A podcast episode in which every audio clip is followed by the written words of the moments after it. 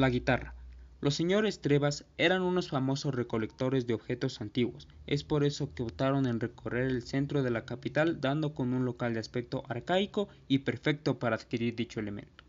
Al ingresar percibieron que la temperatura bajó abruptamente, tanto así que sus rodillas temblaron por la oleada de neblina que habitaba en aquel lugar. No obstante se tornó un espacio sombrío y con una pequeña luz al fondo del pasillo se encontraba Reisender una mujer con rostro cadavérico que ofreció a los señores Trevas un instrumento musical muy antiguo. Ellos no sabían lo que era, ya que estaba envuelto en una sábana blanca con varias marcas y con una cuerda que rodeaba el contorno de la misma. El señor Wilson Trevas preguntó ¿Qué es esto? Reisender contestó Es una guitarra. Con un tono de voz un poco dudosa, Camille Trevas dijo ¿Una guitarra?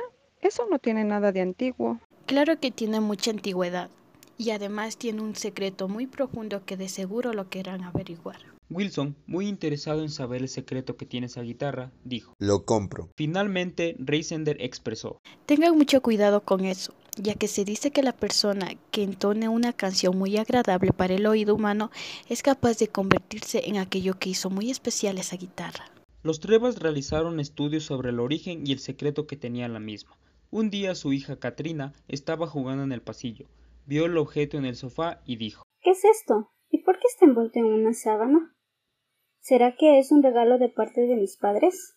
Tras no aguantarse la curiosidad, Katrina sacó lo que había dentro de la sábana y comenzó a entonar una melodía muy tranquila. Esto lo hacía a escondidas de sus padres. Un mes después, los Trevas descubrieron el origen y que el dueño de la guitarra era un hechicero. Tras querer dar la noticia, escucharon la música en la habitación de su hija Katrina, pero al abrir la puerta observaron que ya no era ella.